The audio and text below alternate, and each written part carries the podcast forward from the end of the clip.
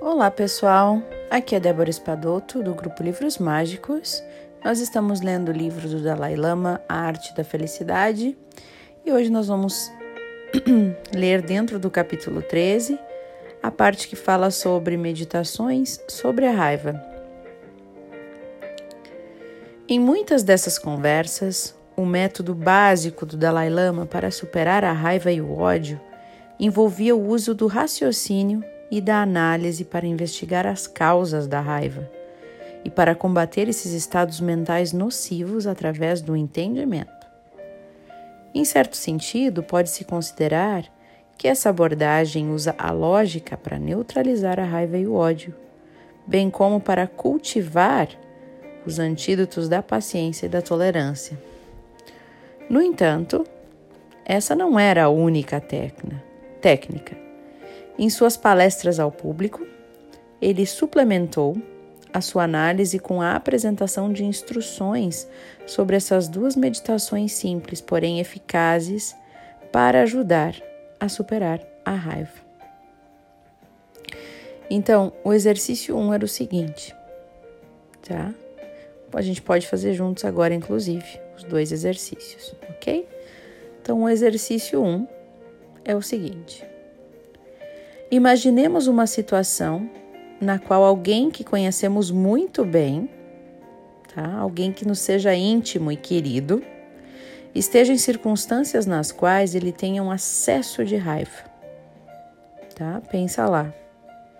Podemos imaginar essa ocorrência num relacionamento muito cáustico ou numa situação em que esteja acontecendo algo que seja perturbador em termos pessoais.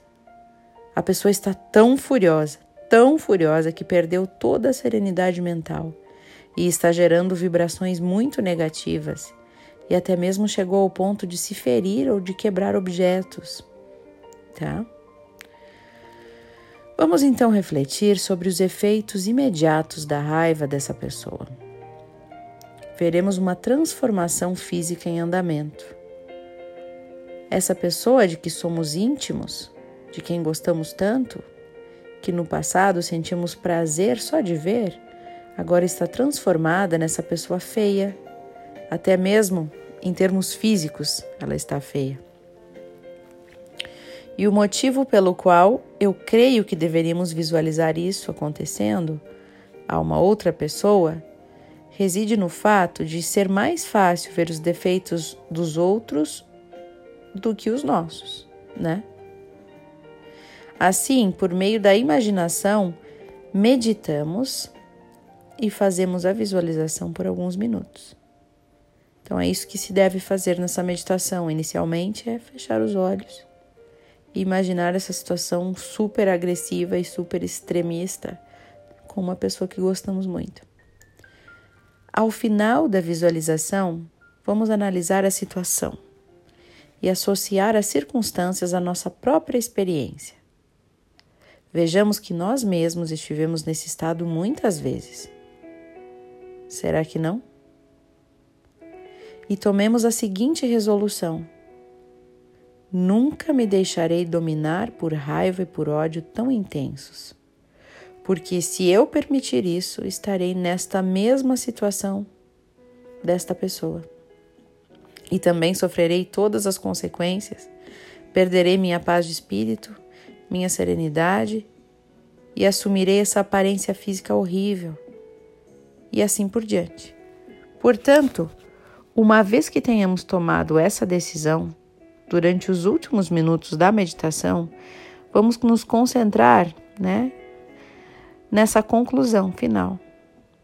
Sem maiores análises, apenas permitindo que a nossa mente se detenha na resolução de não deixar influenciar pela raiva ou pelo ódio que tenhamos isso como um compromisso com nós mesmos. Tá? Aí o segundo exercício sobre a meditação da raiva é o seguinte, nós vamos ler ele agora. Vamos fazer então outra meditação com o recurso da visualização. Começamos por visualizar alguém que não nos agrade.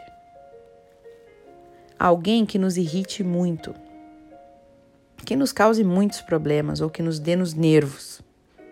Imagina essa pessoa. Imaginemos então uma situação na qual essa pessoa nos aborreça ou faça alguma coisa que nos ofenda ou nos perturbe. E em imaginação, quando visualizarmos essa parte, vamos deixar que a nossa reação natural se manifeste, que ela flua espontaneamente, o sentimento que temos por essa pessoa e o que sentiríamos, né? Nesse caso de a pessoa nos irritar em alguma situação. E depois vejamos como nos sentimos, né? Em relação a isso. Vejamos se isso provoca uma aceleração no ritmo dos nossos batimentos, entre outras coisas. Vamos verificar o nosso corpo, como ele se altera ao pensar nisso. Analisemos se nos sentimos à vontade ou constrangidos nessa situação. Vejamos se imediatamente retornamos, retornamos à serenidade ou se desenvolvemos algum desconforto mental. Julguemos por nós mesmos investiguemos. Portanto, durante alguns minutos, talvez três ou quatro minutos, vamos investigar e experimentar a situação. E então, ao final da nossa investigação, se descobrirmos que sim, de nada adianta permitir que essa irritação cresça. De imediato, eu perco a minha paz de espírito.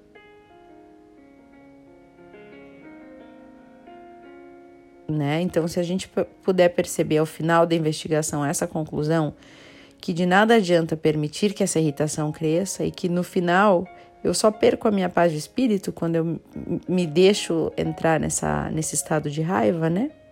E de irritação. Então vamos dizer a nós mesmos: no futuro não agirei mais desse modo. Vamos desenvolver essa determinação e aí, finalmente, durante os últimos minutos do exercício, vamos fixar a nossa mente com atenção concentrada nesta conclusão ou determinação. Esta é a meditação. O Dalai Lama parou por um instante e então, olhando ao redor do salão de estudantes sinceros que se preparavam para praticar essa meditação, ele riu e acrescentou: eu creio que se eu tivesse a faculdade cognitiva, a capacidade ou a nitidez de percepção para ler o pensamento dos outros, eu veria um maravilhoso espetáculo aqui com vocês. E um burburinho de risos percorreu a plateia e logo se extinguiu à medida que os ouvintes iniciavam a meditação, começando a tarefa de combater a raiva. É interessante, né, pessoal?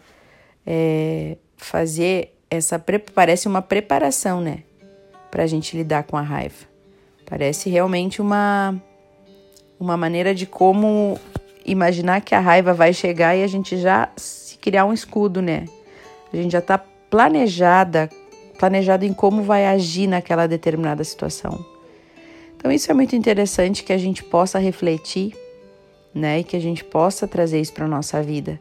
Se é algo recorrente na sua relação, por que não, né? É possível diminuir a raiva, e eu conheço pessoas que tinham muita raiva, que, que sofriam muito, né, com essa questão de, de ter essa raiva muito exacerbada e que foram se segurando, né? Uma, um dos, de, uma, de uma atitude prática muito tranquila é deixar para depois. Eu acho que em tudo isso. Eu ainda estou aprendendo, né? Mas uma coisa de deixar para depois é muito importante. Por exemplo, começou a esquentar a relação ali no sentido de a raiva começou a pegar, começou a não ficar tão legal a conversa. Troca de assunto ou vai dar uma volta ou vamos falar depois? Ou sim, entendi, mas vocês já perceberam como a raiva ela é meio viciante? Vocês já tiveram isso?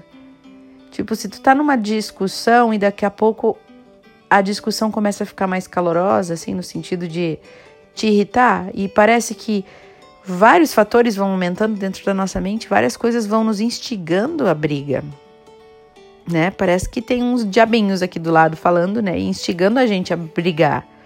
E aí a gente já quer provar o nosso ponto, e aí a gente já quer se defender, e a gente já quer dizer para aquela pessoa que não é bem assim, e a gente já quer deixar claro nossa ideia, e a gente quer provar para a pessoa e nem vem falar isso porque não, isso não é verdade, né? E a gente já altera, altera a voz.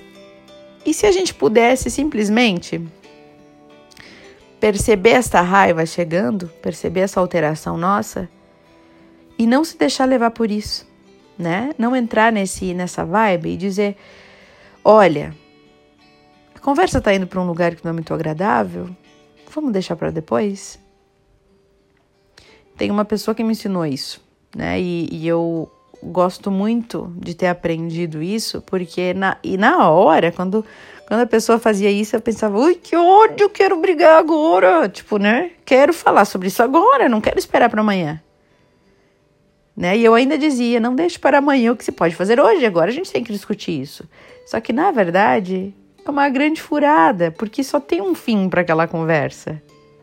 São duas pessoas que se gostam, que se respeitam, mas que se ficarem ali brincando com fogo podem se queimar, né? Então, para quê? Para que a gente botar as pessoas em situações e circunstâncias que elas podem vir a ser fracas? Todos nós temos isso, né, gente? Essa, essa fraqueza, não digo fraqueza, mas essa vulnerabilidade a sentimentos negativos. Então, para que instigar eles? Se a gente vê que a conversa está indo para um, um lugar meio diferente, por que não dar uma, uma pausa, né? Ó, oh, a gente, né? Trazer isso. Olha, a gente se gosta, a gente se respeita. Então, assim, não tá legal nesse momento. Talvez até ter uma combinação com a pessoa. Se é o marido, mulher dentro de casa, né? Ou com os filhos, ou com, com uma amiga, um amigo. Quando a gente, porque a gente sempre se estressa, né, gente? Então, ter uma combinação, se convive com aquela pessoa. Ó, gente, sempre que a gente entrar nesse nessa nessa vibe mais assim negativa que a gente começar, vamos vamos acalmar os dois, vamos os dois entrar num consenso de a gente é, fazer um sinal, sei lá, né? Falar uma palavra, chegou, né? Chegou ou a gente se respeita, vamos deixar isso para depois, porque gente, quando a gente sai, quando a gente dorme e, e chega o outro dia, é outra atmosfera, é outro sentimento. A gente vê, ai, gente, eu tava com muita raiva. Daí é tarde às vezes dizer, né? A palavra proferida já foi dita. Não é assim? E até tem um livro que a gente leu aqui, O Segredo do Subconsciente, se não me engano, da Simone. E que, que tem um caso de alguém que, que fazia isso, né? Que daqui a pouco recebeu um e-mail e aí, tipo, bah, aquele e-mail podia ser assim, ó, ou não foi de um livro. Desculpa, às vezes eu leio tanta coisa que eu confundo. Mas seguinte, a pessoa recebeu este e-mail totalmente ruim, sabe? Já assim, horroroso, cobrando do chefe, né? Um e-mail super ruim de cobrança de coisa. E essa dica foi o seguinte: ao invés de responder numa ânsia, né? Porque a gente já se toma daquela situação de eu não sou boa o suficiente, de raiva, de ódio e já estão me cobrando e não sei o que, e a gente já fica aflito e já quer responder logo, e às vezes a gente responde de um jeito que não é o melhor. E ela diz: você vai responder, mas calma, né? Vai dar uma volta, vai almoçar primeiro, espera umas duas horas passarem e aí você volta naquele e-mail. A sua leitura do, do próprio e-mail vai ser outra, né? Então fazer isso sempre como um hábito, né? Não querer responder uma coisa no, na, com a, a emoção a flor da pele, nem numa discussão, nem num e-mail, nem numa mensagem, né? Então, se a gente puder ter esse autocontrole, olha só quanto ganho a gente pode ter, quanto conflito a gente pode evitar, quanto é, quanta, quanto gasto da nossa paz de espírito que a gente bota fora deixa aí pelo ralo quando a gente entra nessa vibe negativa, né? Então, acho que é bem por aí a gente pensar nisso e se programar antes de dormir hoje, né? Para pensar, não vou mais me permitir entrar nessas vibes negativas. Eu vou cuidar de mim.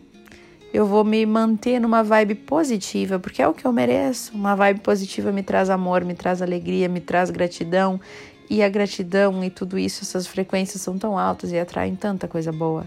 Por que que eu vou me auto-sabotar e ficar me deixando entrar em vibe negativa? Se eu posso me esforçar para entrar em vibe positiva, né? Então, pessoal, eu desejo para vocês boas reflexões e até o próximo áudio.